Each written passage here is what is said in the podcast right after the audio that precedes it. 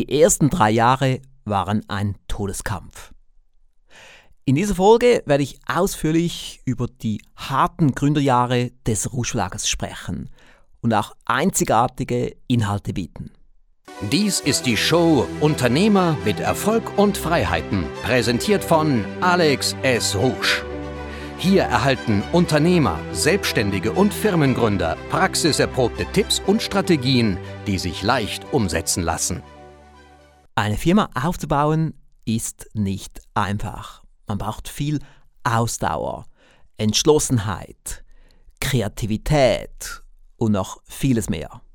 Und inzwischen wissen Sie, dass ich 1994 den Rouge Verlag gegründet habe und es ging dann einige Jahre, bis der Verlag wirklich bedeutend war. In Folge 15 dieser Podcast-Reihe habe ich bereits erläutert, wie die Geschäftsidee genau entstand und zwar recht ausführlich. Und jetzt, wie versprochen, erzähle ich die Gründergeschichte. Ich erzähle von den harten Aufbaujahren. Es gibt zwar auch ein Video mit der Firmengeschichte, Sie finden das Video unter www.rouge.ch-firmengeschichte, gelesen von einem Schauspieler, aber jetzt werde ich mal ganz spontan die Geschichte in eigenen Worten erzählen, ohne Stichwortskript Einfach nur ganz spontan hier im Audiostudio der Villa Rouge am Halwilersee. Nachdem wir die Geschäftsidee hatten und uns entschlossen hatten, dass wir das erste Hörbuch herausbringen würden, legen wir los. Die Idee kam, wenn ich mich richtig erinnere, im Februar 1994. Und im September 1994 kam das erste Hörbuch heraus. Der erste Schritt so ziemlich der wichtigste Schritt war natürlich, dass wir zunächst die Hörbuchrechte bekamen für das erste Hörbuch. Unser Ziel war, aus dem Millionenbestseller Denke nach und werde reich das erste Hörbuch zu machen.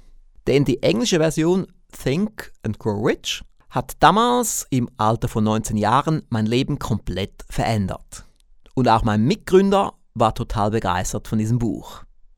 Somit schrieb ich dem Ariston Verlag, das war der Verlag, wo die Buchausgabe auf Deutsch herauskam, und signalisierte meinen Wunsch, daraus ein Hörbuch zu machen. Der damalige Verleger Dr. Bundschuh schrieb mir zurück und sagte, ich dürfte das Hörbuch nur herausbringen, wenn ich die deutschen Hörbuchrechte dafür bekomme. Und er war bereit, mit mir darüber zu verhandeln. Wir telefonierten dann ein paar Mal und daraus entstand dann der erste Lizenzvertrag. Er war recht eingeschränkt. Ich durfte zunächst das Hörbuch nur in der Schweiz verkaufen und nicht über den Buchhandel, nur an Direktkunden. Zudem musste ich eine Anzahlung von 5000 Franken leisten auf zukünftige Lizenzgebühren, eine sogenannte Garantiezahlung. Somit brauchen wir also schon mal 5000 Franken nur für den Lizenzgebührenvorschuss. Dann suchen wir einen Schauspieler. Die erste Idee war, dass wir unseren ehemaligen Deutschlehrer anfragen, der aus der Sekundarschule, denn wir gingen ja gemeinsam in die Sekundarschule zu den gleichen Lehrern. Er meinte aber, er wäre nicht ideal dafür und dafür bin ich ihm noch heute dankbar. Denn dadurch entstand die Entscheidung, dass wir Schauspieler dafür einsetzen. Und irgendwie über mehrere Umwege fanden wir dann den Schauspieler Peter Oehme, der in Talwil wohnte. Die Ortschaft in der mein Geschäftspartner und ich aufwuchsen. Wir fragten ihn an und er sagte, er wolle eine Pauschale haben von 3000 Franken. Wir stimmten zu. Und wenn man jetzt mal ein bisschen nachrechnet, wir brauchten also 5000 Franken für den Lizenzgebührenvorschuss, 3000 Franken für den Sprecher, aber das war jetzt erst ein Teil. Wir brauchten auch ein Tonstudio. Wir recherchierten und wir fanden ein Tonstudio in Wädenswil. Wir buchten das Studio und nahmen dort das erste Hörbuch auf. Ich weiß nicht mehr genau, wie viel das kostete. Als es dann fertig aufgenommen war, stellten wir fest, dass der Tontechniker komplett überfordert war mit dem Schnitt. Wir mussten dann die Bänder dort abholen und zu einem anderen Tonstudio gehen, das nur wenige hundert Meter vom ersten Tonstudio entfernt war. Und der Tontechniker dort war wirklich sehr gut und er machte dann den Schnitt des ersten Hörbuches. Und ab da produziert man dann einige Hörbücher bei ihm. Aber auch der Schnitt kostete einige tausend Franken. Und dann brauchen wir noch eine Druckerei für den Umschlag und wir brauchten ein Presswerk für Kassetten damals. Und wir brauchen Boxen. Damals arbeitete ich Vollzeit für eine Werbeagentur und absolvierte noch berufsbegleitend eine Marketingausbildung. Und neben all dem gründete ich eine Firma. Neben dem Hauptsprecher brauchen wir noch eine Ansagesprecherin. Der Tontechniker half uns, eine zu finden, eine Radiosprecherin, Regi Sager. Und sie kam dann zu uns und sprach dort die erste Ansage. Aufgrund meiner Amerika-Aufenthalte und auch meiner Weiterbildungen hatte ich kein Geld. Ich hatte also null Startkapital. Ich nahm dann einen Kleinkredit auf mit irgendwie, ich glaube, 18% Zinsen. Und mein Geschäftspartner, der hatte etwas Geld, was er hier einbrachte. Ich glaube, so 10.000 Franken. Jemand in der Werbeagentur gestaltete für mich den ersten Umschlag des ersten Hörbuches. Dann ging alles in die Produktion. Die Kassetten ließen wir in der Schweiz produzieren und mussten die bar bezahlen. Erste Auflage war, glaube ich, 500 Stück. So entstand das erste Hörbuch. Erster Verkaufstag war 16. September 1994. Mein erster Kunde war der Chef der Werbeagentur, in der ich arbeitete und er war auch gleichzeitig der Chef eines Zeitschriftenverlages. Er zwang dann seine Abteilungsleiter, je ein Exemplar zu kaufen von diesem ersten Hörbuch Denke nach und werde reich. Und dann muss man anfangen mit Marketing. Etwas vom ersten, was wir gemacht haben, war ein Flugblatt.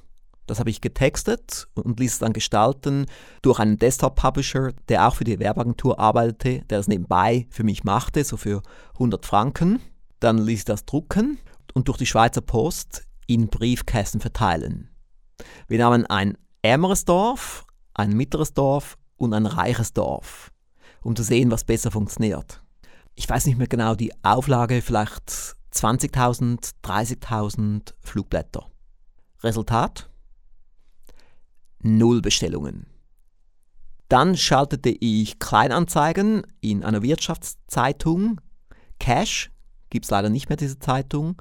Eine Schweizer Wirtschaftszeitung. Und diese Anzeigen, die liefen recht gut. Die brachten uns Umsatz. Ich war natürlich innovativ, habe x Sachen auch konzipiert, wie zum Beispiel ein Hörprobentelefon. Ich fand einen Weg, wie man eine Telefonnummer bekommt für ein Infotelefon. Dort konnte man dann eine Ansage hochladen plus eine Hörprobe und die Kunden konnten dann direkt auf das Hörprobentelefon eine Bestellung hinterlassen. Das habe ich dann auch mit Kleinanzeigen beworben. Aber wie bei den meisten Unternehmern waren die Umsatzerwartungen viel höher. Wir beide gingen davon aus, dass diese 500 Stück schnell verkauft sein würden. Die ersten 100 waren recht schnell verkauft, aber dann wurde es schwieriger. Dann fing es an, dass man Marketing machen musste, viele Dinge testen musste, auch Marketingfehler machen musste, um herauszufinden, was funktioniert und was nicht funktioniert. Ich hatte Ausdauer, das hatte ich schon immer, aber mein Geschäftspartner, der hatte leider diese Ausdauer nicht. Und nach wenigen Monaten stieg er aus. Und das war für mich doppelt schwierig, denn ab da stand ich komplett alleine da. Ich hatte weder die moralische Unterstützung noch die Arbeitskraft meines Teilhabers. Und was noch viel schlimmer war, er wollte seine 10.000 zurückhaben, sein Kapital, und zwar sofort. Was sehr, sehr schwierig war. Ich hatte zwar schon ein gutes Gehalt in der Werbeagentur, aber ich hatte auch Kosten für meine Marketingweiterbildung und ich musste Geld in die Firma stecken. Denn bereits damals waren wir bei der Produktion des zweiten Hörbuches mit dem Titel Erfolg durch positives Denken, auch ein Millionenbestseller und auch von Napoleon Hill, gemeinsam mit W. Clement Stone. Was hätten die meisten gemacht in dieser Situation? Ganz offen gesagt, die meisten hätten aufgegeben. Mein Direktorchef in der Werbeagentur meinte, ich soll aufgeben. Mein Vater meinte, ich soll aufgeben, aber ich war nicht dazu bereit. Schon damals sagte ich mir, ich lasse mich nicht von diesem Pferd abwerfen. Ich werde einfach Wege finden, wie es funktioniert. Ich wusste, es war eine gute Geschäftsidee. Ich wusste, es war ein gutes Produkt. Ich wusste, dass ich gut war im Bereich Marketing und auch Produktentwicklung. Ich war total begeistert von Hörbüchern und ich wollte diese Begeisterung auch weitergeben an die Schweizer damals. In Deutschland durfte ich ja damals noch nicht verkaufen. Direkt bei der Lancierung fing ich auch an mit PR und Medienarbeit. Ich kannte das schon aus meiner Amerika-Zeit. Dort war ich auch ab und zu in den Medien. Und somit habe ich sofort nach der Lancierung des ersten Hörbuches einen Pressetext geschrieben und den verschickt an Zeitungen, an Zeitschriften und auch an alle Radiosender in der Schweiz. Und ich wurde dann eingeladen von den zwei größten Radiosendern in der Schweiz, nämlich Radio 24 und Radio Z, was dann später zu Radio Energy wurde. Und ich muss sagen, es hat gut funktioniert. So bekam ich Neukunden ohne Marketingkosten. Eigentlich nur die Kosten meiner Zeit plus die Kosten der Briefe, die ich verschickt hatte. Es gab auch einen Artikel in der großen Wirtschaftszeitung Cash und dann später ein zweiter Artikel in Cash und dann ein dritter Artikel und auch das öffnete wieder Türen. Mir war natürlich bewusst, ich musste Kapital auftreiben, was nicht ganz so einfach war, ganz beim Start. Ich hatte vor allem den Kleinkredit, plus natürlich einen Teil meines Gehalts, was ich jeden Monat in die Firma steckte, aber das reichte nicht. Ein Schulfreund des Business College KV gab mir dann eines der ersten Darlehen, ich glaube es waren 5000 Franken, denn er wohnte zu Hause und hatte sofort nach seinem Abschluss eine Stelle, verdiente gut, sparte viel und somit konnte er dieses Geld dann bei mir kurzfristig investieren.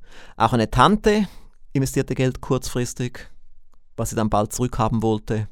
Aber so konnte ich dann halbwegs den Kopf über Wasser halten. Und ich tat, was immer ich konnte, um die Firma voranzubringen. Einmal gab es eine Veranstaltung, die hieß Initiative Startups. Wurde organisiert von der großen Wirtschaftszeitschrift Bilanz plus noch zwei, drei anderen Organisationen. Da konnte man hingehen und einen Pitch abgeben. Ähnlich wie bei Shark Tank oder die Hülle der Löwen, aber ohne Fernsehkamera. Ich war entschlossen, meine Firma voranzubringen und somit bewarb ich mich dort, wurde angenommen und konnte dann auf der Bühne meine Firma präsentieren.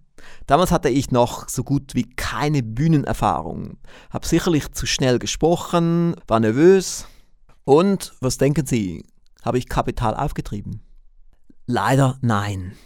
Wäre ich damals rhetorisch schon besser gewesen, hätte es vielleicht geklappt, aber so leider nein. Aber immerhin, es gab etwas, was dabei zustande kam. Jemand von der Zeitschrift Bilanz hat mich dort angesprochen, habe mit ihm etwas Konversation betrieben und dann gelang es mir, mit ihm eine Kooperation zu machen, welche dazu führte, dass ich eine halbe Anzeigenseite in der Zeitschrift Bilanz bekam.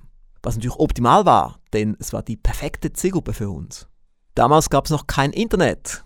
Wir hatten also noch keine Website. Wir hatten einfach ein gebrauchtes Faxgerät wir hatten eine Telefonnummer mit einem Auftragsdienst, der mich pro Monat ungefähr 200 Franken kostete und ein Postfach in Glabruck, das ich jeden Tag leerte. Aber Dinge gingen voran, zwar langsam, aber Dinge gingen voran aufgrund meiner Pressearbeit, aufgrund der Anzeigen, die ich schaltete, aufgrund von Kooperationen und so entwickelte sich der Umsatz. Mir war von Anfang an klar, es genügt nicht, ein Hörbuch zu haben. Ich musste viele Hörbücher haben. Und somit kam dann auch nach dem zweiten Hörbuch das dritte, dann das vierte, dann das fünfte, dann das sechste.